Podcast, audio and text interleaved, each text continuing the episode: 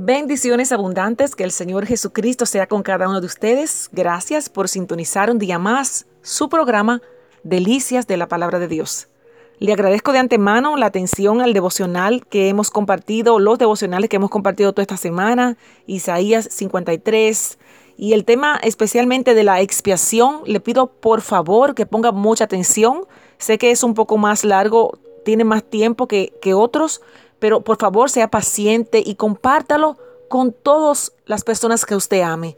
Que este sea un regalo que usted le entregue a las familias, a las personas, sean creyentes o no. Es una información básica que necesitamos manejar. Por favor, comparta, sea eco de un mensaje poderoso de salvación. En esta ocasión quiero compartir una reflexión, caracol sin casa.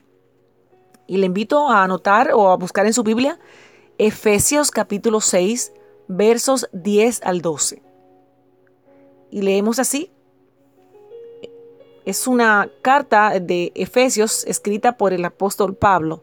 Y dice, por lo demás, hermanos míos, fortaleceos en el Señor y en su fuerza poderosa.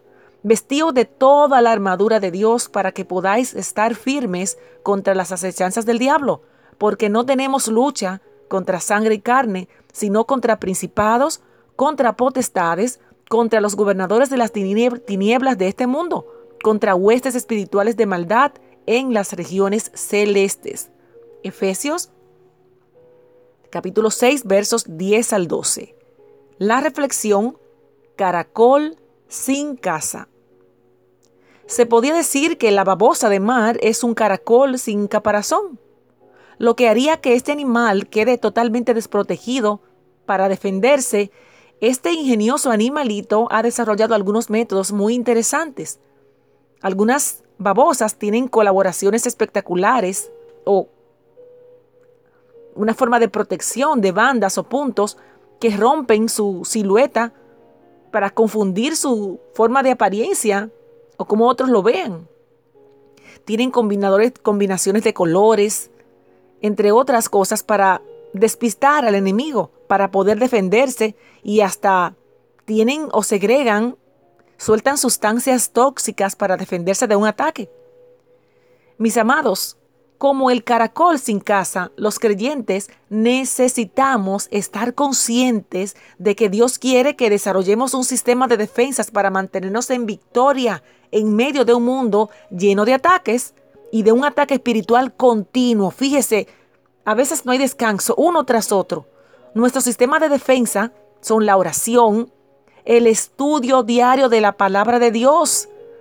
Y en este tema es una parte de la motivación de este programa que nos alimentemos de la palabra de Dios cada día. Tal vez para muchos es mucho, es insistencia.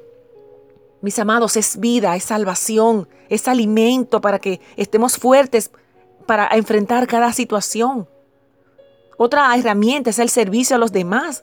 Cuando un creyente vive en contacto permanente con Dios y le sirve, ni el mundo, ni el diablo, ni la carne podrá llevarnos al desastre.